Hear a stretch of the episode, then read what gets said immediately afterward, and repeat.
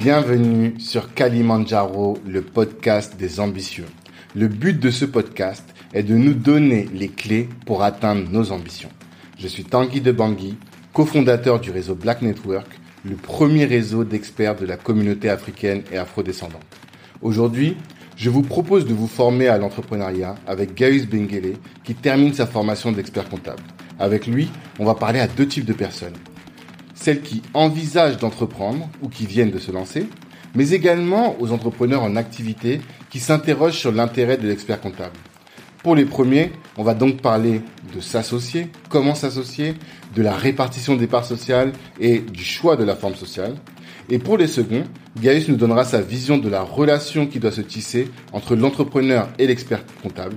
Et il nous donnera aussi son avis sur les plateformes d'expertise comptable en ligne. Je vous souhaite à tous une bonne écoute.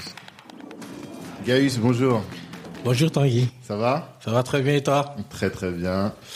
Euh, je suis content de te recevoir sur euh, Kalimandjaro, notre podcast qui est le podcast des ambitieux. Sois bienvenue. Merci. Euh, juste un petit mot pour te présenter. Gaius, qui c'est? Gaius, c'est le euh, trésorier de l'association Black Network, qui est en formation d'expertise comptable et qui est aussi euh, celui que j'appelle dès que j'ai une question d'entrepreneuriat en vrai. Parce qu'il est hyper compétent, hyper structuré et euh, c'est lui qui nous conseille au mieux pour piloter, même pour créer nos, activités.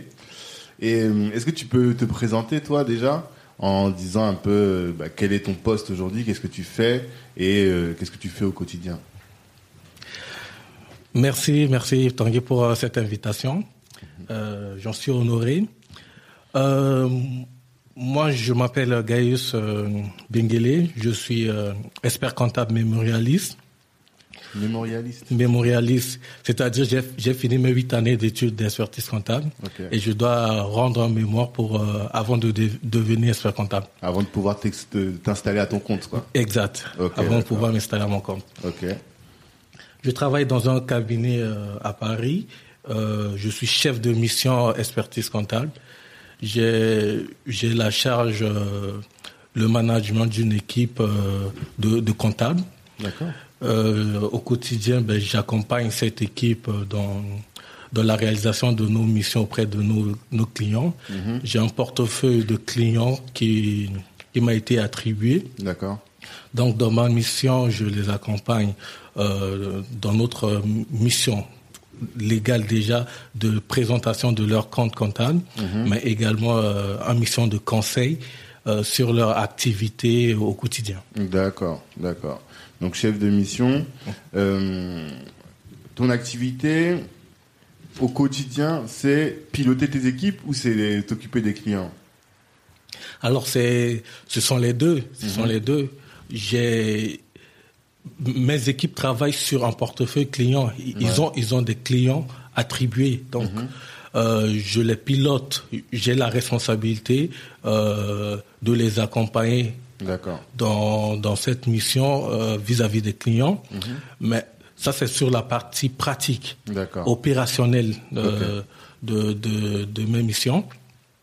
Après, vis-à-vis des clients, j'ai j'ai une mission d'accompagnement, euh, de conseil euh, auprès des clients. Je fais pas mal de rendez-vous euh, stratégiques avec les clients euh, pour les accompagner sur euh, cet aspect. D'accord. Beaucoup de stratégies de- d'entreprise, quoi. Beaucoup de stratégies d'entreprise. Ok. Et euh, ça fait combien de temps 8 T'as fait 8 ans d'études? Et dans tes 8 ans, ça fait combien de temps que tu bosses concrètement sur euh, des dossiers d'entre- de- d'entrepreneurs et ou dans, en cabinet? Et en entreprise Parce que je sais que tu étais en contrôle de gestion avant. Exact.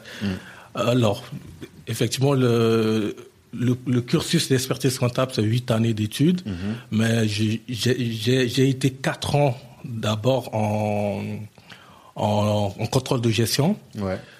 J'ai fait, j'ai fait un, un apprentissage de deux ans en contrôle de gestion, plus euh, deux années de contrat, euh, contrat en, en contrôle de gestion dans des, dans des sociétés euh, co- cotées.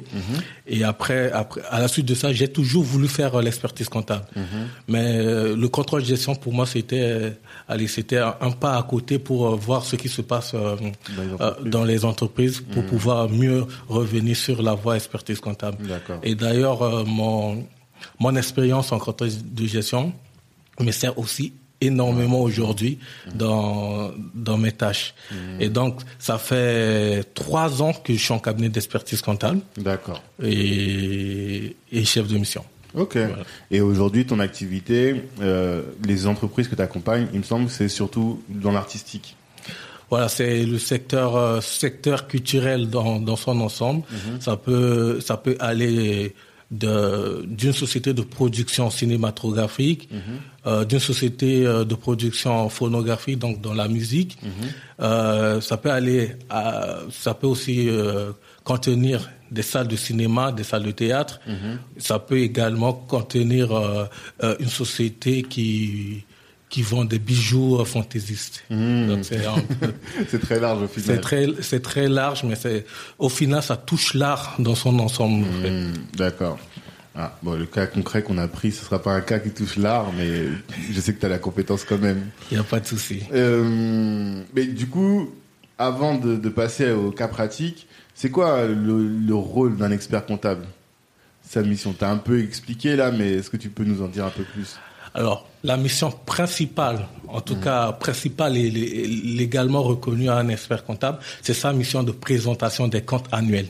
D'accord. Donc, euh, vous savez, euh, une entreprise a des activités, des différents flux tout au long de l'année. Et euh, en, en- fin d'année, en fin d'exercice, euh, comme on dit dans le jargon, on doit présenter ces comptes annuels. Les comptes annuels sont, euh, sont des documents assez importants pour euh, euh, une entreprise parce que ce sont des documents qui peuvent être vus et, et être lus par différents partenaires. C'est-à-dire, ça peut être la banque, ça peut être les actionnaires, ça peut être euh, l'État, ça peut être différentes personnes. Donc, vu que ces documents sont destinés à des partenaires, ils doivent remplir un certain nombre de critères, un certain, ils doivent respecter un certain nombre de règles pour que la présentation ou l'interprétation euh, de ces partenaires ne soit pas faussée. Hmm, ok. Pour avoir un document unique qui doit être lu, qui peut être lu par tout le monde. qui peut être lu par tout le monde et qui ne soit pas, euh, qui n'induit pas en erreur la lecture. Hmm, Et notamment l'administration fiscale et so- l'administration sociale. Pour faire en sorte qu'il n'y ait pas de tricherie ou autre, quoi. De. Alors, oui- l'administration fiscale utilise également ces documents à travers les, les liasses qu'on transmet, mais euh, les principaux acteurs qu'on essaie de protéger, ce sont les, les actionnaires, les banques, parce que ce sont des, des, des partenaires qui mettent de l'argent, qui mettent de l'argent dans l'entreprise. Donc, il faut, il, il faut qu'ils mettent de, de l'argent en connaissance de cause de la situation euh, économique euh, de, de la la Hmm, donc c'est pour garantir un bon fonctionnement, si on prend de la hauteur, hein, Exact. pour garantir le bon fonctionnement de l'économie au sens général et que les parties ne soient pas lésées. C'est pour ça que la loi encadre le- et oblige à ce qu'il y ait une, euh, un canevas ou une organisation précise, une transparence précise sur les comptes des entreprises. C'est exactement ça. D'accord, c'est hyper intéressant. Tu vois, j'avais pas ce regard externe. On avait dit qu'on allait faire euh, un cas pratique. Je vais te soumettre un cas pratique. Euh, je te disais, il n'est pas en lien avec euh, l'artistique, mais je connais tes, tes compétences euh, très diverses. Le, hum, sur la ligne Cali, et même dans le cadre de Black Network, on reçoit pas mal de sollicitations d'entrepreneurs. Et dans ce cadre-là, on avait été contacté par euh, quelqu'un euh, qui m'a autorisé à, à exposer son cas. Euh, et je voulais te le soumettre. Et comme ça, à partir de là, on va pouvoir aborder certains, certains aspects liés à, euh, la démarra- au démarrage d'une entreprise. Et comment est-ce que toi, en tant qu'expert comptable, tu peux aider, et comment est-ce qu'un expert comptable peut aider quelqu'un qui veut se lancer dans l'entrepreneuriat? Et le cas que je, qu'on, qu'on veut utiliser, donc c'est un salarié qui, on va dire qu'il il est, cadre, il gagne environ 2500 euros par mois et il en a marre de sa vie de, salarié. Il a envie de, de quitter la rat race, comme on dit dans, dans le langage, euh, le langage entrepreneurial. Et il souhaite monter une boîte. Et euh, sa boîte, la mission que se donne cette boîte, c'est de digi- digitaliser le regroupement de commandes des restaurateurs qui vendent des plats afro et pour faire en sorte une, petite, une sorte de centrale d'achat digitale. Donc euh, là, il a trois associés. Enfin, ils sont trois associés. C'est-à-dire que lui, il a un portefeuille client, il connaît bien tous les restaurants euh, de la place et il a envie de faire quelque chose qui soit costaud. Il, la personne qui lui a donné cette idée, c'est une restauratrice qui lui en a parlé, qui lui a dit que ce serait une bonne idée de le faire et qui pensait que lui était mieux pour piloter le projet. Elle, elle n'a pas le, temps de le faire parce qu'elle s'occupe déjà de son restaurant, mais euh, elle veut s'associer à lui là-dessus. Et euh, lui, il est bon dans le, relationnel, il a un réseau euh, étendu, mais il n'est pas bon dans l'organisation et la logistique. Et donc, il s'associe avec une autre personne qui, lui, est bon dans la logistique. Donc, ils sont trois associés. Et euh, ils veulent lancer ce projet-là de centrale d'achat digital, on va dire, pour dire les choses simplement. Et ils viennent te voir. Donc, imaginons qu'ils viennent te voir. La première question qui va se poser, bon, déjà, je pense que euh, toi, ton rôle, c'est pas d'accompagner sur le business plan. C'est ça? En tout cas, l'expert comptable. Alors, l'expert comptable peut proposer des missions euh, de, mise en place euh, de, business plan. Mhm. Mais il faut savoir, un bon business plan est celui qui est réalisé par l'entrepreneur. Qui a la vision, qui porte la vision de la société mhm. et qui porte, qui connaît le terrain. Mhm. Un expert comptable ne peut, par exemple, jamais aller réaliser une étude de marché à votre place. Donc l'étude de marché, soit elle est, elle est réalisée par l'entrepreneur lui-même, ou par des sociétés spécialisées sur ce genre d'activité. Mhm. Donc, l'expert comptable, il peut être important euh, après sur la partie prévisionnelle. Donc sur la partie euh, montage des données chiffrées.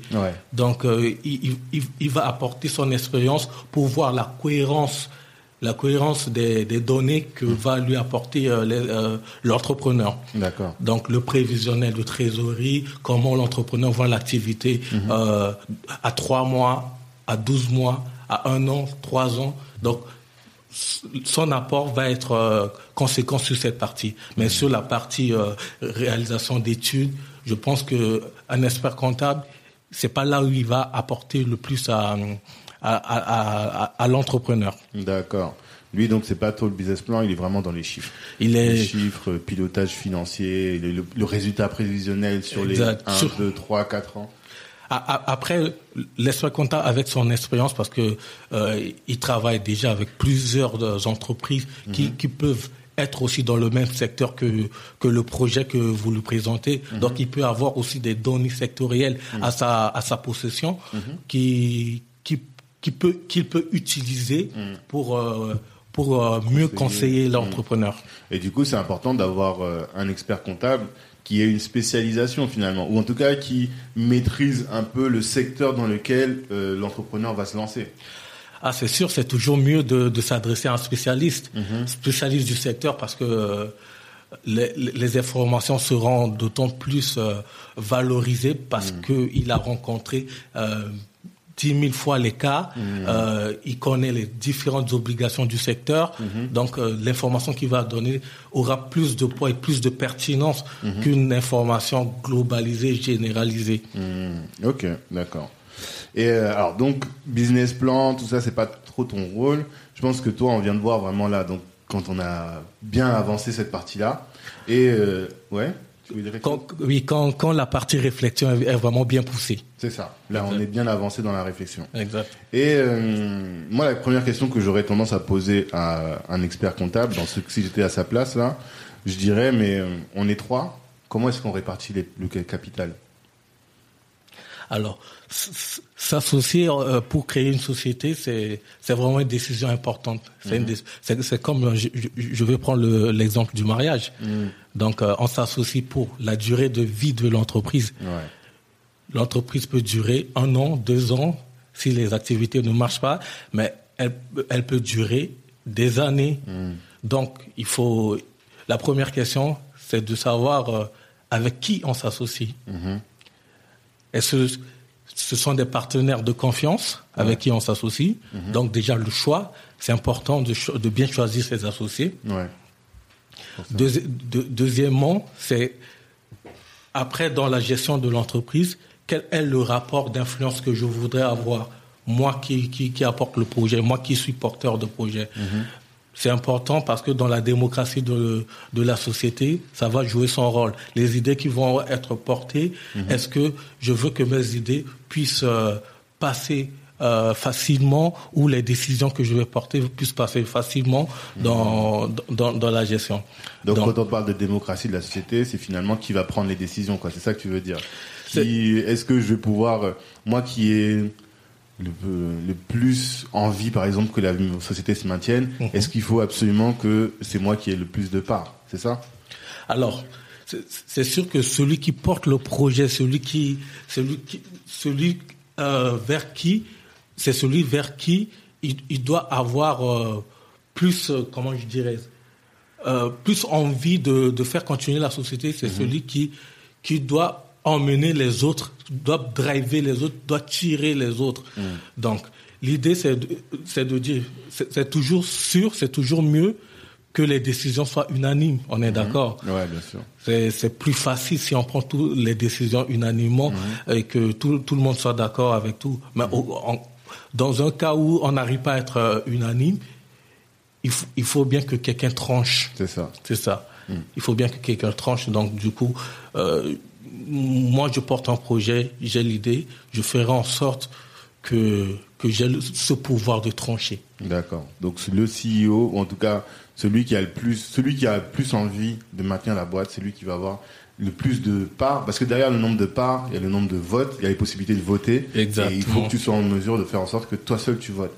Mais du coup, parce que dans un cas pour une boîte qu'on montait euh, où je portais le projet, mhm. mais où moi j'ai pas forcément une vision d'être euh, hégémonique sur la boîte, je me suis dit ben, je vais faire 34% et les autres 33 33 si on est à 3. Mais ça veut dire que là dans ce cas de figure, je suis pas dans une position de m'imposer parce que si à eux deux ils veulent s'opposer, bah, ça veut dire qu'ils vont me bloquer, quoi. Bien sûr, bien sûr. Hmm. Ah, ah, ah, là, là, c'est euh, la répartition que tu viens de faire, c'est au final euh, un tiers, un tiers, euh, tout le monde, hmm. presque. Donc, du coup, il suffit juste que les deux, deux autres associés fassent opposition pour que qu'on soit minoritaire. Hmm. dans ce cas-là, du coup, il faudrait que je fasse 51% et les autres 25-25 presque, enfin 20, ça, ça c'est l'idéal à avoir. C'est l'idéal à avoir. Après, euh, il, il, faut être clair dès le départ avec ses mm-hmm. partenaires, hein, mm-hmm. de, leur dire c'est moi qui apporte le projet, euh, j'ai besoin de vous, j'ai besoin de vous. Euh, à telle hauteur, faut être, euh, faut être vraiment clair là-dessus. Mm. À telle hauteur, j'ai besoin de vous à telle hauteur. Donc euh, voilà les, les, parts que je suis en mesure de, de céder contre votre service. voilà contre votre service, contre mmh. votre participation dans la société. Ok, ça c'est important. Et on a bien parlé donc de la répartition du capital, de quels critères on utilise pour répartir le capital. Maintenant, euh, dans le plan là, dans le dont on, dans le cas pratique qu'on a évoqué, moi je me rends compte que cette personne-là, elle veut faire une société digitale et elle n'a pas d'expertise, elle a personne qui est bon dans le digital. Et euh, c'est la discussion que j'avais avec cette personne-là. Et donc, il faut qu'il y ait ce qu'on appelle un CTO, un Chief Technical Officer. Cette personne-là, qu'est-ce qu'on fait? Est-ce qu'on l'associe? Est-ce qu'on la salarie? Comment et Si on l'associe, comment est-ce que ça peut fonctionner? Et si on la salarie, comment est-ce que ça peut fonctionner? Alors, euh, dans, dans, ce cadre, vous avez besoin d'un technicien. Vous avez besoin de ses compétences. Mhm mais la personne n'a pas forcément euh, les moyens de, de s'associer, c'est bien ça Ouais, exactement, oui, c'est pas lui qui va euh, apporter du capital. Oui. Alors, si l'entreprise, la société a les moyens, mhm. la solution la plus simple, c'est de salarier cette personne. Ouais. Salarier cette personne revient à lui verser des salaires et, et, des cotisations sociales qui, mhm. qui sont afférentes.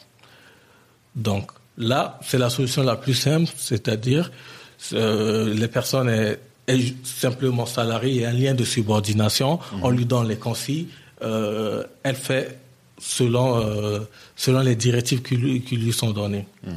Après, si c'est cette personne qui détient la technique et la technologie même de la société, hmm. le fait juste de salarier cette personne, c'est un danger. Parce qu'en fait, de cette personne, homme clé, c'est-à-dire, si cette personne quitte, oh, bah le projet s'effondre. Hmm. Donc, le salariat seul ne suffit pas de sécuriser cette personne. Je pense qu'il faut ajouter un élément supplémentaire pour intéresser la personne, c'est-à-dire lui, ouvrir euh, le capital. Le capital. Donc, dans ce cas, il faut l'intéresser au minimum en l'intégrant dans le, dans, dans, le capital de la société. Mm-hmm. Donc, pour l'intégrer dans le capital de la société, il y a plusieurs moyens. Mm-hmm. C'est soit on lui, on lui propose euh, de faire un apport. Mm-hmm. il, y a, il, y a, plusieurs types d'apports. Il y a l'apport numéraire, c'est-à-dire qu'on apporte, cash. voilà, on apporte de l'argent, l'apport en nature ou apport en industrie. Bon, je, je parle de l'apport en numéraire en premier. Donc, on fixe le montant de capital, on fixe euh, à peu près la part que euh, le technicien en aimerait qu'il apporte. Mhm. Il y a la possibilité d'apporter ce, cash tout de suite, mhm. directement à la création. Si on n'a pas ce cash tout de suite, on a la possibilité également de dire, euh, dans certaines formes de société, alors on, on amène le minimum euh, autorisé, le minimum légal autorisé. Ouais. Et SARL, c'est un euro Non, non, ça c'est ça c'est le capital social. Ah, d'accord. C'est minimum euh, un euro. D'accord. imaginons, on, a, on, crée une société de 1000 euros. Ouais. D'accord. Là, cette société capital de 1000 euros, le minimum légal, euh, la loi peut nous dire apporter à la création soit la moitié, ah, soit un cinquième. Oui, D'accord mhm. Et le reste peut être apporté sur appel de la gérance ou de, euh, du dirigeant mhm. dans les cinq ans à venir. Ok, Donc, c'est une sorte de facilitation de paiement, entre guillemets, mhm. j'aimerais dire. Donc, on n'a pas l'associé en question, n'a pas les fonds nécessaires. On lui permet juste d'apporter le minimum tout de suite et le reste, on va faire appel euh, dans, les, dans les 5 ans. Ça, c'est un moyen. C'est un, moyen. Alors, excuse-moi, je t'interromps là. Parce que tu abordes ce, ce, point-là. Et avant qu'on aille plus loin, c'est un point qu'on n'a pas évoqué tout à l'heure. Comment est-ce qu'on détermine ce montant-là, le montant du capital, ou le montant de la, somme qu'on doit déposer, nous, quand on est associé? Parce que là, par exemple, tu as 10 000 euros, mais c'est vrai qu'on se pose toujours la question, on pourrait mettre 1 500, 10 000, 15 000, 20 000. Qu'est-ce qui fait qu'on détermine ce montant? C'est c'est le besoin en trésorerie à la création. Mhm. premier, premier point, le besoin en trésorerie. Mais pas que parce que euh, c'est pas parce qu'on a besoin de, de, de 1 million à la création qu'on doit apporter 1 million en, en capital. Mhm. Non. Parce que le besoin en trésorerie peut être peut, être financé par d'autres moyens. Un apport en compte courant où ce sont les associés qui mettent de l'argent mais qui ne constituent pas le capital. Ça peut être financé par un emprunt, mhm. ça peut être financé par d'autres d'autres aides. Donc le besoin de trésorerie ne justifie pas l'apport au capital. Mais ce qui justifie, à mon sens, euh, l'importance du capital, c'est la crédibilité qu'on cherche à avoir euh, sur le marché vis-à-vis de, mmh. des partenaires. C'est sûr qu'une SARL, si, on envisage d'aller euh, soulever des capitaux, d'aller euh, d'aller concurrencer des, des, marchés assez importants, mmh. si on, on, vient avec une SARL à 1 euro de capital, c'est symbolique, mais c'est un peu... Oui on donne pas une bonne crédible face déjà face aux concurrents, mais même face aux partenaires. Face aux partenaires, c'est mmh. important, c'est mmh. important. D'accord, d'accord, ok. Euh, bah, pour en revenir alors du coup à notre notre ami là, le CTO. Mhm. Donc tu disais le salariat c'est pas suffisant parce qu'on va pas pouvoir l'intéresser. Donc maintenant il faut qu'on essaie de trouver un autre moyen de l'intéresser, de le, de sécuriser qui reste vraiment dans les effectifs. Et là du coup il va falloir l'associer. Et donc il va devoir apporter quelque chose, apporter soit son en industrie, soit en numéraire. voilà apporter euh, en, numéraire, c'est apporter de l'argent, apporter de l'argent. Soit il apporte de l'argent, mm. comme ça, il est considéré euh, comme un associé à part entière. Il rentre dans le capital, euh, ça constitue le capital et tout. Mm-hmm. Soit s'il n'a pas d'argent et qu'on veut l'associer autrement, on peut l'associer en, nature. Mm-hmm. Par exemple, il a un bien qu'il veut mettre dans la société. Mm. Par exemple, j'ai une machine, j'ai un ordinateur ou j'ai une machine euh, spécifique hmm. qui, ou un qui brevet en l'occurrence là. en, en brevet ou Hmm. voilà. Imaginons qu'ils détiennent un brevet sur une solution Tout à fait, technologique. tout à On va fait. dire, écoute, nous on a besoin de cette solution-là. Exact. Et tu vas rentrer dans l'entreprise et ton brevet, il va être... Mais du coup, son brevet, il va appartenir à la société après. Il va appartenir à la société. Il l'amène à la société. Euh, il y aura un, tra- un travail préalable d'évaluation de cet apport en nature Mhm. qui fixe le montant et qui, qui permet de, de valoriser à peu près son, son apport de la société. Mais tu as dit à un moment, tu as dit, euh, faut qu'il soit un associé comme les autres. S'il apporte en numéraire, il sera un associé comme les autres. C'est-à-dire que s'il apporte pas en numéraire, il sera pas un associé comme les autres? Non, non, non, c'est c'est pas ça. Hmm. Quand, quand tu apportes en numéraire ou quand tu apportes euh, en, en- en nature, ça rentre dans le capital, dans le calcul du capital. Hmm. Donc c'est la même chose au final. C'est la même Parce chose Même si tu apportes en nature, ça va être valorisé. Ça va être valorisé. Parce que c'est un bien physique que tu, tu amènes. Mais par contre, quand tu, tu emmènes en, en, en industrie, Ouais. au fait, apport en industrie, c'est en gros, j'apporte euh, du travail, Ouais, ma force de travail. la force de travail. Mm.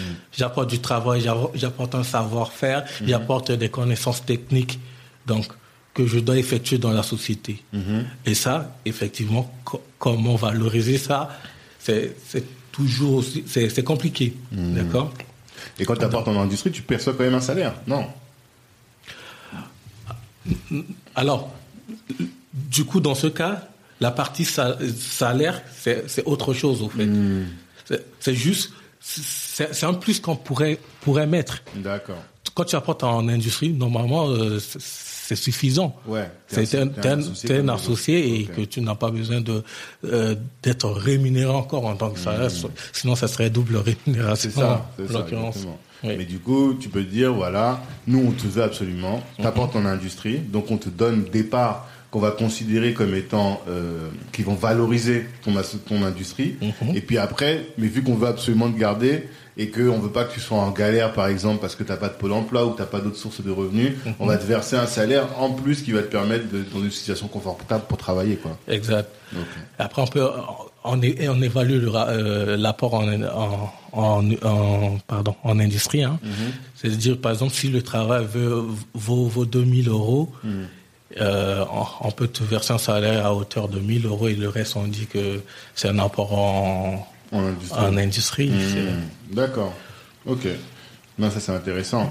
Et euh, du coup, là, une fois qu'on a tous ces éléments, on a toutes les clés pour pouvoir répartir le capital entre soit nous trois, soit nous quatre, quoi.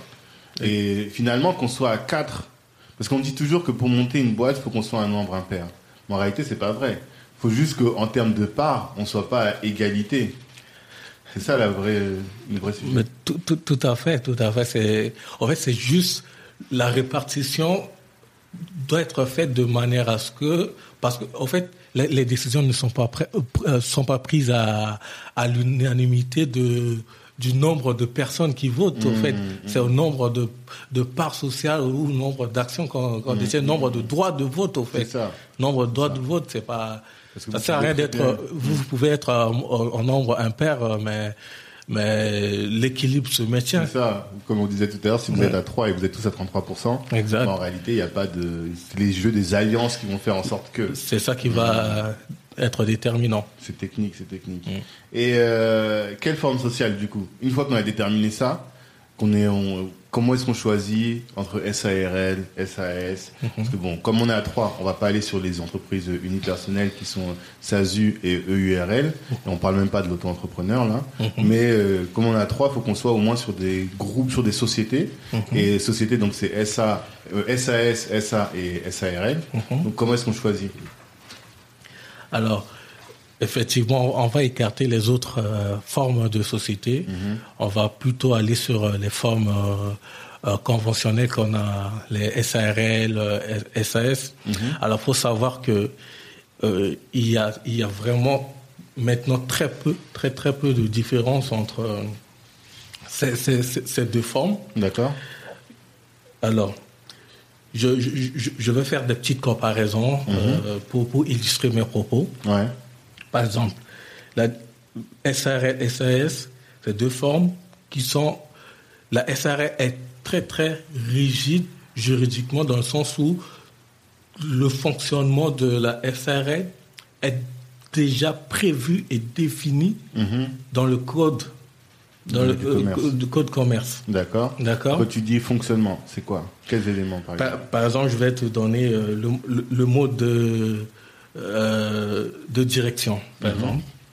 Dans les SARL, c'est prévu dans le code commerce que le dirigeant doit être nommé soit dans les statuts, Mhm. soit par, un- par un acte ultérieur. D'accord. Un acte à part. Ça, c'est- écrit, c'est C'est réglé. c'est réglé.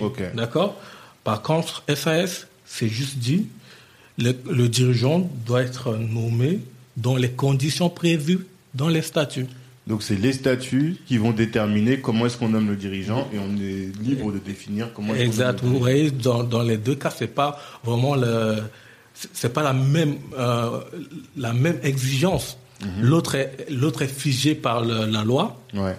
L'autre est, euh, est, est réglé par les actionnaires La parce volonté que des la actionnaires. Mhm. volonté des actionnaires est, est- est dans les statuts. Donc euh, c'est ouais, c'est plus souple en c'est termes plus souple, d'organisation. effectivement. Hmm. Après la rigidité du euh, du droit du droit du code de commerce peut aussi apporter une sécurité. Mhm. Ouais. Dans le cas de la SARL, Mhm. peut apporter une sécurité. Les, les statuts sont librement définis par dans, dans une SAS par les associés. Ça peut être vu aussi comme une incertitude pour euh, un certain nombre Pour les euh, associés, si d'associés. si t'as pas bien rédigé les statuts, ça veut dire que tu peux te faire entuber si tu les associés. Et moi, on m'avait dit aussi, en termes de stratégie d'entreprise, tu choisis quelque chose qui est rigide et très structuré quand tu es sur un marché qui est euh, stable, tu vois. Donc, euh, je sais pas, imaginons que tu veux te lancer dans une exploitation d'un business qui est euh, habituel, réglementé, on sait comment ça fonctionne, tu vois. Là, t'as pas besoin de te prendre la tête et trouver quelque chose qui va être euh, qui va être adaptable. C'est tout Mhm. est réglé. Tout est Euh, réglé. Je sais pas, imaginons tu ouvres un Carrefour, tu prends une franchise de Carrefour. Mhm. Voilà, le, le retail, on sait déjà comment ça fonctionne, c'est réglé. Alors que si tu es sur un business où c'est fluctuant, le marché, on le connaît pas bien, va falloir que tu sois euh, mobile, que tu t'adaptes, bah là, il va falloir que tu aies des, un mode de pilotage de ton entreprise et donc des statuts qui Mhm. soient plus souples pour que tu puisses les adapter. C'est ça? Oui, je- Notamment si tu es une star, en start-up. Je, je, je, je confirme cet aspect parce que euh, généralement, euh, ben, les, SRL, la rigidité des SRL, ça, ça dépend de, de l'importance, ou oui, je dirais l'importance du projet, Mhm. l'importance du projet et aussi euh, la stabilité, comme tu l'as dit, de- des- des, marché. diffé- des différents projets, et des, des, oui, des différents projets. Pourquoi? Parce que au final, il faut avoir, quand un projet, euh, un- quand on est sur un marché qui est assez euh, mouvementé, Mhm. il faut qu'on soit en mesure de s'adapter assez rapidement. Ouais. Et donc, il faut que les statuts, l'organisation de la société soient faites de manière à ce que euh, on puisse s'adapter euh, assez facilement. Ouais. D'accord? Mhm. donc la SAS, dans- en, ce sens, est, est beaucoup plus souple et pe- permet, permet ce- cette adaptation. Mhm. D'accord. Ok. Donc, privilégier la SAS, ça je retiens. Privilégier la SAS quand, par exemple, si tu es dans une start-up et que euh, tu connais pas très bien ton business model, tu es, sûr de rien en fait, quoi. Mhm. Et donc, euh, va falloir. Donc, dans notre cas, par exemple, là, ils ont plus intérêt à prendre une SAS. Alors, le, ça dépend comment vous voyez la- l'évolution de la société. Mhm. Est-ce que la société est, est censée euh, rester à trois associés euh, toute Ouais. sa vie C'est un aspect. Par exemple, ça c'est un aspect qui est très important. La SARL, il faut savoir que le, le, le nombre des, des associés est limité. Ah, Oui. d'accord. Minimum deux associés, mais maximum 100 associés. Ok. D'accord? C'est-à-dire que si demain tu veux faire des ouvertures de capital, lever des fonds, tout ça, tu Hmm. Alors, le, le, le- le levée de fonds, ça peut être limité aussi, parce que si, si tu lèves de fonds, si, si c'est un fonds d'investissement Hmm. qui, qui est investi, derrière, c'est un seul associé, oui. mais, mais si tu veux ouvrir, par exemple, à, à plus de, de 100, Ouais, 100 ouais. associés, Hmm, ben, la. SARL va être, Hmm. va être tout de suite limitée là- là-dessus. D'accord, effectivement, ça c'est un point qui est important. J'avais pas conscience de ça. D'accord. Est-ce que tu vois d'autres aspects? Moi, je me souviens que quand on parlait avec Julie euh, sur l'aspect fiscal, elle, me disait que la différence entre SARL et SAS ça avait beaucoup d'implications fiscales. Mais au-delà de ce, qu'on a évoqué de l'aspect fiscal, est-ce que tu vois autre chose? Alors, moi, je vois plus d'implications sociales que fiscales. D'accord. Qu'est-ce que tu entends par social? Alors, social, ça, ça, c'est par rapport à la rémunération du dirigeant. Ok. D'accord. Il euh, faut savoir que dans une SARL, le dirigeant, quand il est majoritaire ou égalitaire, quand je dis dirigeant majoritaire, ça veut dire que c'est un dirigeant qui est à la fois dirigeant et associé. D'accord? Mhm. Donc, ce dirigeant, il va être considéré comme un travailleur non salarié. Mhm. Donc, il, est soumis au régime euh, anciennement parlé de euh, régime social des indépendants RSI.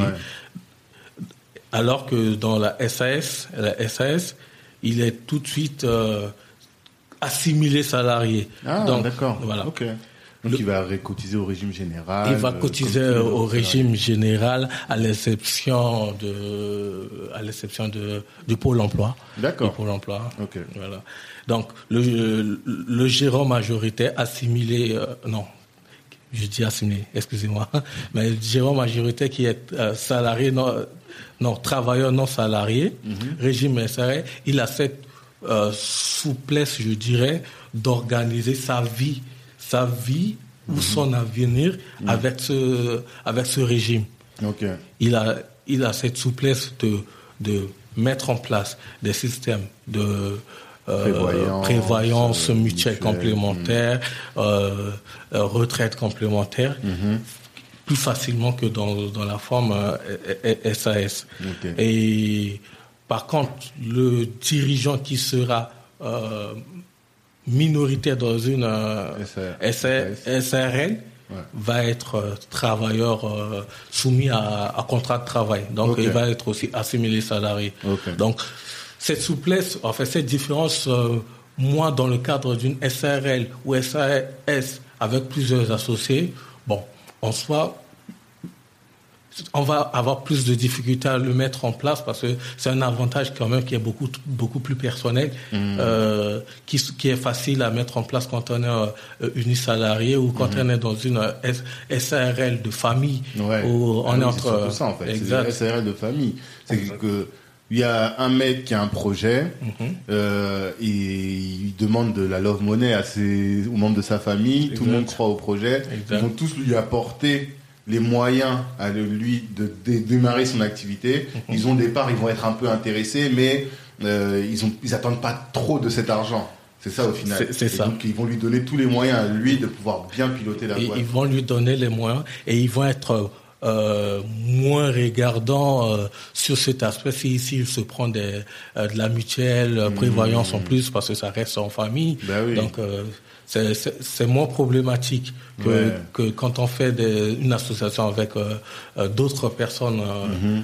hors de la famille à qui on doit rendre des, comptes, des, des et comptes qui eux attendent des dividendes et chaque euro que l'on prend que le dirigeant prend pour lui c'est quelque chose dont il prive ses associés il prive ses associés mhm.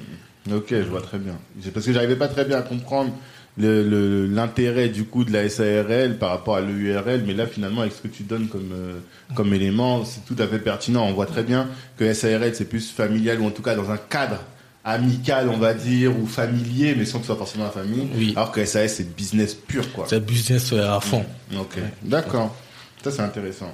Là, bon, on va dire que pour eux c'est bon, ils ont leur business plan, mhm. ils avaient leur business plan, ils étaient déjà prêts, ils savent comment ils vont répartir les parts, mhm. euh, ils ont une idée précise de la forme sociale mhm. qu'ils vont devoir euh, choisir, en tout cas ils ont une idée assez, assez précise, ils savent comment ils vont intégrer un nouvel associé s'ils doivent le salarier ou pas. Et euh, du coup, ils se posent la question, maintenant que toi, tu es devant eux, ils se disent, mais attends, toi, tu es expert comptable. Est-ce que j'ai, je dois tenir ma comptabilité? Est-ce que j'ai l'obligation d'avoir un expert comptable? Ou est-ce que je peux tenir ma... Est-ce qu'ils pourront tenir leur comptabilité tout seuls? Alors, on a l'obligation de tenir une comptabilité. D'accord. Ça, c'est certain, on a l'obligation de tenir une comptabilité. Mhm. Par contre, on n'est pas obligé d'avoir un expert comptable. Mhm. Seulement si on fait soi-même sa comptabilité. D'accord Donc la comptabilité peut être tenue en interne mhm. par la société. Donc la tenue, je parle de la tenue. Hein. Mhm. Après, pour la partie présentation des comptes, mhm. il faut que ça soit fait par un expert comptable qui est le seul habilité à fournir une attestation euh, comme quoi les comptes sont réguliers et respectent euh, les lois en vigueur dans la société. D'accord. À partir du moment où on dispose, on dispose euh, de compétences en, en, interne pour tenir sa comptabilité, mhm. rien ne nous oblige à, à, faire appel à un expert comptable pour la tenue. Quand je parle de la tenue, c'est les, traitements quotidiens de comptabilité. Mhm. Mais à la, à, la fin de, de, la période, c'est-à-dire d'un exercice, comme on dit dans le jargon, mhm. euh, une fois qu'on a fini nos travaux, il faut il faudrait qu'on fasse appel à un expert comptable pour qu'il nous il authentifie, authentifie voilà. Il atteste que il tout atteste ça, que tout ça s'est fait régulièrement dans les règles de l'art. Mmh. D'accord. Et qu'on n'ait pas de problème par rapport à tous les, tous les organismes qu'on a cités tout à l'heure en introduction, quoi. Tout à fait. Et, même, et même pour ces organismes, c'est plus rassurant d'avoir euh, des comptes qui mmh. viennent, qui sont attestés par un expert comptable, mhm. euh, parce que l'expert comptable, c'est quand même une profession réglementée, il, mhm. il, est, il est soumis à une déontologie, mhm. donc euh, il, il, il, va faire ses travaux, ses diligences dans les règles de l'art que, que, que d'avoir un document qui n'est attesté par aucun expert comptable, qui est directement fourni par, euh, par le chef d'entreprise. Donc, euh... Et du coup, c'est bien si euh, demain on veut revendre la boîte, si on veut faire intégrer un nouvel associé ou lever des fonds, c'est bien d'avoir ce gage-là d'avoir une sécurité qui est bien gérée, qui est bien tenue euh, comptablement, quoi. Tout à fait. Ça, c'est ce dont on parlait tout à l'heure.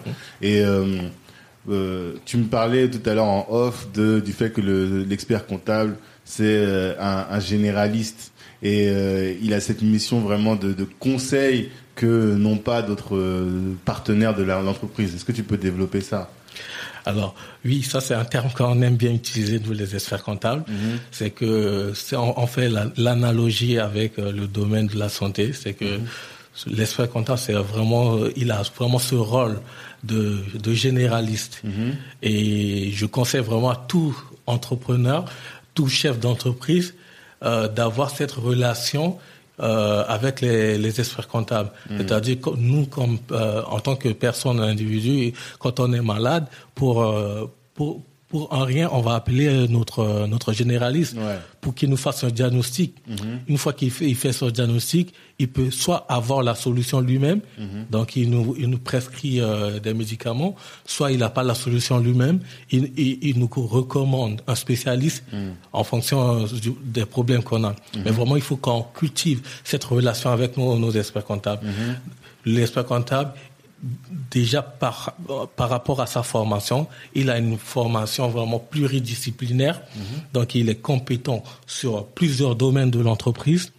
Donc, il a une vision généraliste de l'entreprise. Mhm. Donc, si on lui fait appel régulièrement sur ces problèmes, il va pouvoir établir un diagnostic assez précis pour nous mhm. et, faire des recommandations euh, de traitement soit par lui-même pour euh, régulariser euh, euh, le problème ou nous aider dans dans, dans cette voie, mhm. soit il nous fait une recommandation parce que il y a une forte interprofessionnalité dans avec le métier de, de l'expert comptable. On travaille énormément en réseau, avec, en réseau avec des avocats, des des notaires, hmm. des, des De la même manière que quand je vais voir mon généraliste, je lui dis ah en ce moment j'ai mal à la tête, je mange de telle manière, il va vous dire et mes examens donnent ça, il va dire bah regardez, moi je vous oriente vers un bon endocrinologue si vous avez un diabète, je vous un bon dermatologue, quelqu'un qui connaît et ça va nous permettre de pas aller de manière un peu bête vers quelqu'un qu'on connaît pas quoi. Voilà, voilà. Et c'est c'est vraiment euh, on peut faire une économie économie en allant vers euh, un bon expert comptable mhm. qui va nous faire le bon diagnostic mhm. premièrement et nous, nous orienter directement sur euh, le spécialiste qui mhm. sera en mesure de traiter le problème ou, ou, ou, même l'expert comptable traiter directement le problème que, que par nous-mêmes aller vers des orientations et hasardeuses, hasardeuses qui, va, qui, qui, qui vont être source de perte de, de temps, ou perte d'énergie, perte d'argent également. On sait le quelqu'un qui veut bien piloter sa boîte et qui veut être bien accompagné, parce que le problème des entrepreneurs, bien souvent, c'est qu'ils sont seuls. Mhm. Et euh, même si euh, ils sont euh, là, par exemple, dans ce cas-là, là, les, les quatre, les trois associés, peut-être avec le quatrième, mhm. bah, il y en a aucun qui est expert en gestion d'entreprise. Mhm. Donc, il faut absolument qu'ils trouvent un bon expert comptable qui vont l'aider, les aider, et qui vont, oui, qui va les aider plutôt à gérer son entreprise, à leur entreprise, à la piloter de la meilleure manière possible, quoi. Le conseil que moi je donne, c'est vraiment challenger les experts comptables. Ouais. C'est vraiment les challenger parce que, comme tout professionnel, il a plein d'autres clients qui le sollicitent à gauche, mhm. à droite. Mhm. Donc, si on les challenge pas, ben, deux, fois, ils, peuvent prendre de vos nouvelles, euh, euh, pas très souvent. Ah, pas très souvent, euh, ça, ça arrive, hein, mhm. ça arrive. Donc, il faut les challenger, faut, les faut, solliciter faut les solliciter, faut les solliciter régulièrement. Si on peut les solliciter chaque mois, il faut les solliciter. D'accord. Et, et plus plus vite le problème est détecté, plus vite euh, on, peut résoudre, on peut trouver une solution, mieux mhm. c'est. Donc il faut qu'on les rémunère au forfait. Il y a un annuaire, un, des honoraires, mais c'est des forfaits en général, non? Alors, il y, a, il y, a, plusieurs stratégies de, de rémunération. Mhm. C'est soit au forfait, soit c'est à l'heure. Ça, c'est à mhm. l'heure. Euh, D'accord. Si c'est à l'heure, là, c'est difficile de solliciter régulièrement. non? Après, oui, il faut être, faut être conscient que quand, quand je quand je j'ai négocié des honoraires à, l'heure, mm. la rémunération à l'heure, euh, il faut être conscient que chaque chaque sollicitation va être refacturée, c'est sûr. Alors, alors, que du coup, si on veut en faire un vrai partenaire, on a mm-hmm. tout intérêt à en prendre un forfait et qu'on va payer régulièrement, mais au moins on va solliciter à hauteur de, de, plus que ce qu'on a demandé. Quoi. La, la, relation entre un expert comptable et, et, son client est régie par, par une convention, un contrat qu'on appelle lettre de mission. Ouais. Donc euh, c'est à ce moment de la rédaction de la signature de la lettre de mission mm-hmm. qu'on va voir l'étendue des travaux que mm-hmm. doit réaliser l'expert comptable. Et c'est aussi à ce moment euh, qu'on peut lui euh, élargit son champ de mission. On peut lui, on peut lui dire, euh, je ne veux pas juste, je ne veux pas que vous me fassiez juste mes obligations euh, légales en matière de comptabilité, donc les déclarations fiscales, mhm. mais je veux vraiment un apport. Par exemple, je veux un tableau de bord tous les mois euh, je veux que vous me, me commentez mon tableau de bord, je veux que vous m'appelez euh, tous les mois. Hmm. C'est vraiment à, ce moment-là qu'on doit déterminer euh, notre relation. Donc il faut bien penser en amont à comment on a besoin de cet expert-là, de ce partenaire. Après, la lettre... La lettre de mission n'est pas figée. Hein. Mhm. On peut, elle, peut évoluer. Si, si mhm. les besoins évoluent, il peut y avoir des avenants pour revoir la lettre de mission, revoir le, c'est annuel, la lettre d'émission C'est tous les débuts d'année? Comment ça se passe ça? Alors, euh, la lettre de mission, elle n'est pas annuelle. Mhm. Elle, c'est une lettre qui, qui court la période de toute la période de, de la collaboration. D'accord mhm. Mais après, euh, le client ou l'expert comptable, à chaque évolution de la mission, mhm. doit faire un avenant qui, hmm. qui précise euh, les, termes de, de, cette évolution. D'accord. Euh, D'accord. Mais tu peux changer d'expert comptable en cours d'année, même si ton exercice il n'a pas encore été clôturé. C'est ça ma, ma question. Tu, tu, peux changer d'expert comptable à tout moment. Après, euh, tout est défini dans la lettre de mission. Les conditions de sortie sont définies dans la lettre de mission. Hmm. Généralement, il faut, il faut prévenir l'expert comptable trois mois avant. Donc euh, trois mois avant euh, le changement, mhm. on envoie une lettre recommandée à son expert comptable, mhm. lui notifiant que la, fin de la collaboration. Mhm. Donc, mais ça, ça, c'est ce qui se passe généralement. Après, c'est très difficile de retenir quelqu'un qui ne veut plus collaborer avec, avec, avec, tout ça. Comptable. Et un dernier point qu'on n'a pas évoqué, mais du coup, là, si on est sur une boîte comme ça qui a pas encore beaucoup de trésorerie parce qu'elle vient de se lancer, mhm. euh, elle peut être tentée de se dire, bah, moi, je vais passer par euh, les solutions aujourd'hui digitales mhm. pour euh, digitaliser ce poste-là, l'expertise comptable. Qu'est-ce que toi tu dis de ces gens-là? Est-ce que tu as eu des exemples de personnes qui ont été là, qui ont utilisé ces services et qui après sont retournés vers toi? Qu'est-ce que tu penses de ces services en ligne? Alors, le problème avec ces services en ligne, c'est que on ne sait pas forcément qui est derrière. Je m'explique. Si je dois attirer l'attention des chefs d'entreprise et des entrepreneurs, c'est vraiment de se renseigner qui est derrière.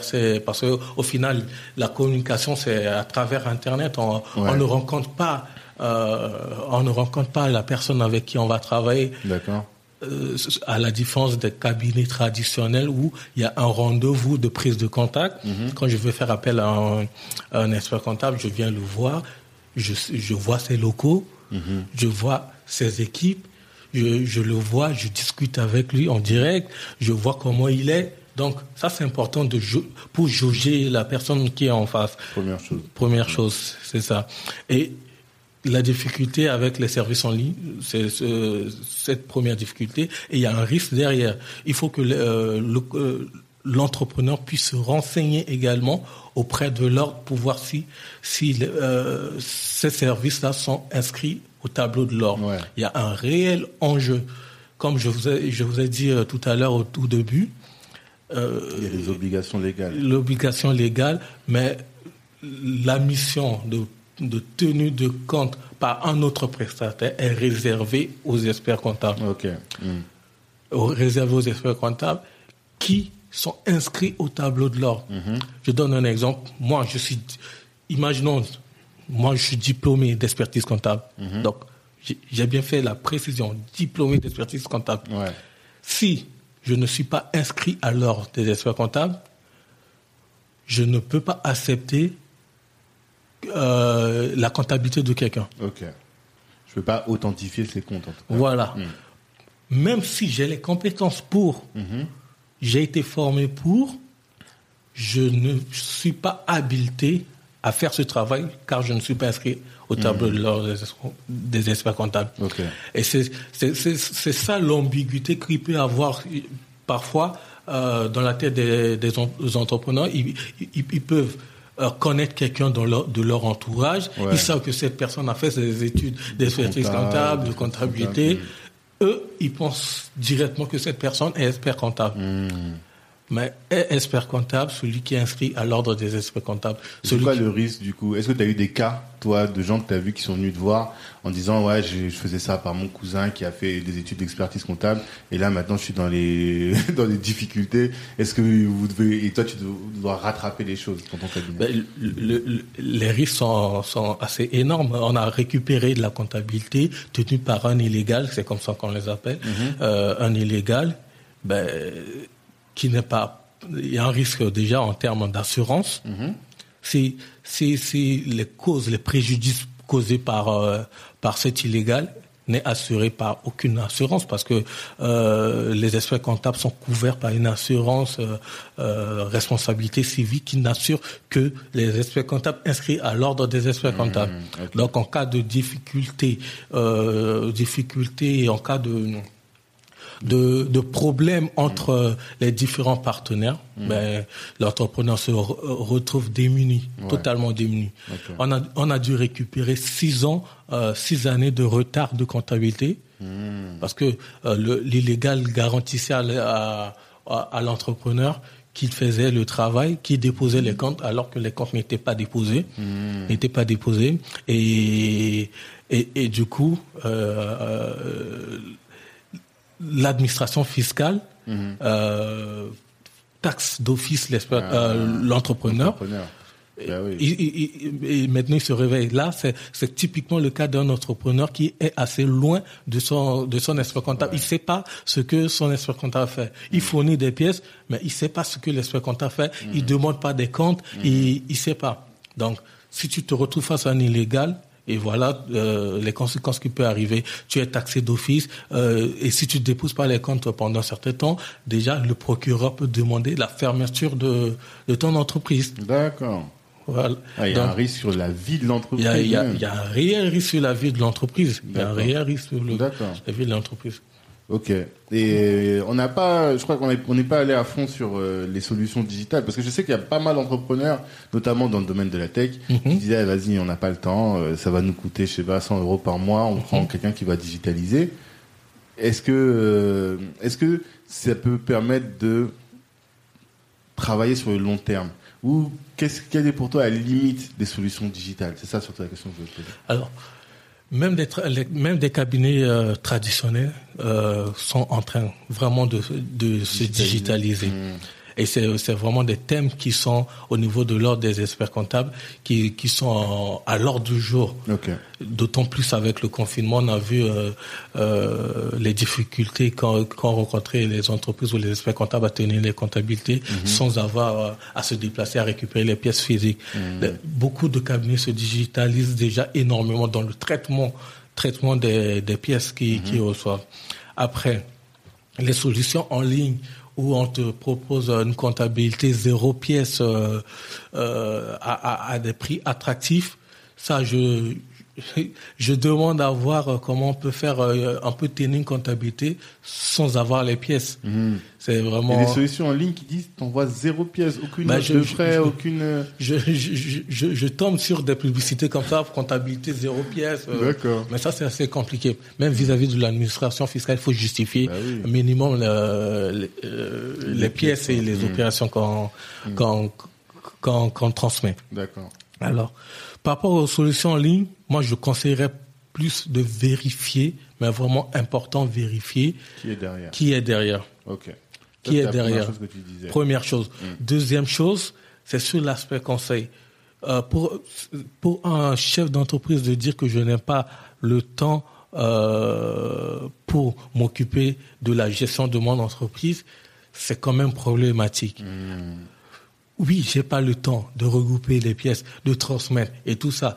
Donc du coup, on met en place des solutions pour euh, télétransmettre euh, Ouais. les pièces. Ça, je l'entends bien. Mais il faut avoir du temps, il faut avoir une relation avec son expert comptable dans le pilotage, dans de, de, de son entreprise. Ça, c'est faut faut pas me remettre ça au second plan. C'est indéniable pour moi de de C'est de se la prévention des risques en fait. c'est la prévention des risques. Faut pas foncer. euh, je suis technicien, je, je, je fonce tête baissée sur ce que je fais, certes, mais il faut savoir aussi écouter, euh, écouter les chiffres, écouter euh, euh, les signaux, les signaux. que les chiffres te disent. Et ça, c'est le rôle d'un expert comptable. C'est le rôle- c'est le rôle d'un expert comptable. On parle toujours de la personne, de l'entrepreneur, de la différence entre l'entrepreneur qui bosse dans sa boîte, donc qui lui a la tête dans le guidon Mhm. et il va chercher des clients, il, il dessert son, il délivre du produit, Mhm. et l'entrepreneur qui travaille sur sa boîte. Et donc il prend de la hauteur, prend du recul, et c'est l'expert comptable qui va l'aider à prendre ce recul-là sur son entreprise. Quoi.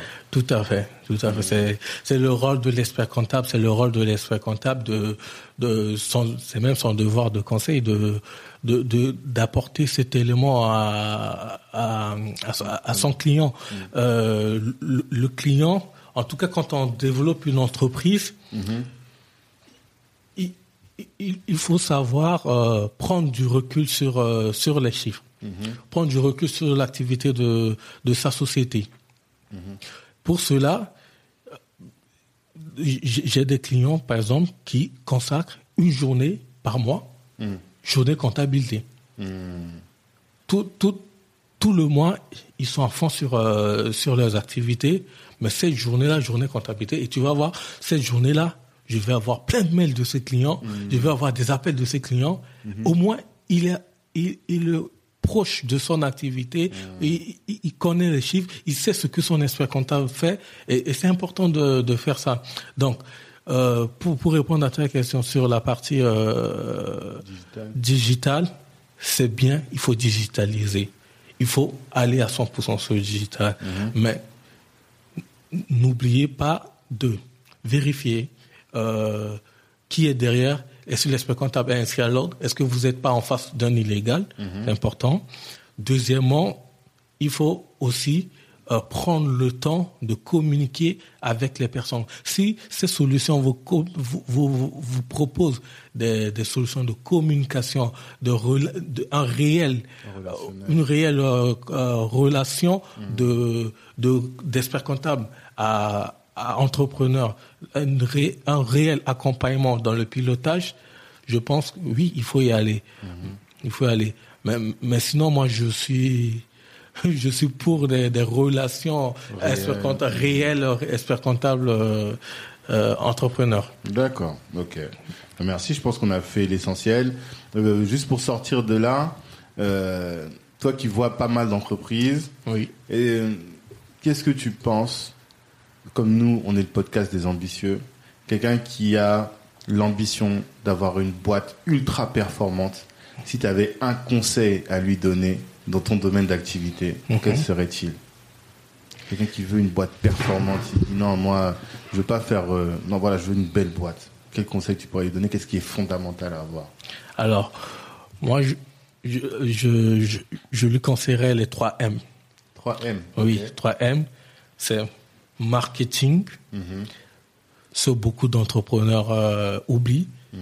C'est-à-dire, euh, ils développent des produits, mais ils n'ont pas un réel un, un, réel, une réelle politique marketing de communication pour vendre des produits. Mm Ça, on en parle beaucoup sur cette chaîne. Voilà, donc c'est important marketing, mhm. management. Deuxième point, management, c'est très très important. Donc, euh, de prendre du recul euh, sur sa société, manager, bien manager ses équipes, mm driver sur ses équipes. Mhm. C'est très important. Et euh, le, troisième M, je dirais, bon, après, ça c'est vraiment, pour être très, très, très ambitieux, mhm. c'est la mondialisation. Mhm. c'est la mondialisation. Il faut vraiment euh, penser des projets qui, qui peuvent se vendre partout. Ouais. D'autant plus qu'on a la facilité Internet aujourd'hui, mhm. avec la digitalisation. Euh, un, un, Parisien peut vendre à, un Dakarois, à un Gabonais, euh, un Chinois, un Américain. C'est important. Ou bien travailler avec. Ou travailler, avec, ou travailler avec. Bien sûr. Exact. C'est ça. Le monde aujourd'hui, Le monde. Mmh. exact. Et tout de suite, on, on s'ouvre, on s'ouvre au marché, on s'ouvre, euh, on, on, ouvre ses cibles, la cible, on ouvre son marché. Mmh. Ouvre son marché. C'est, totalement autre chose quand, quand on va euh, dans, euh, que, que sa cible soit seulement une petite ville du 78 ou sa cible soit carrément le monde entier, c'est autre chose. C'est clair, c'est clair. Ah, merci.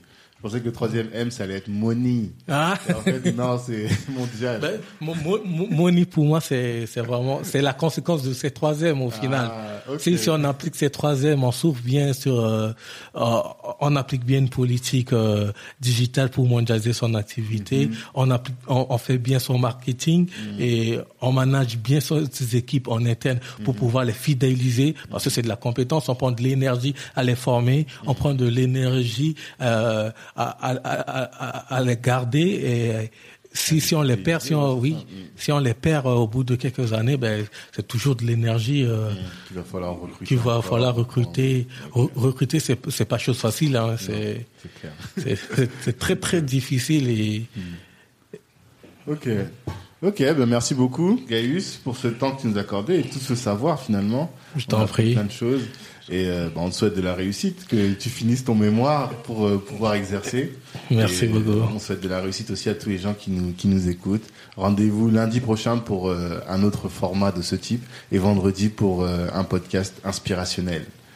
À ciao. Ciao, merci Tanguy. Merci à toi.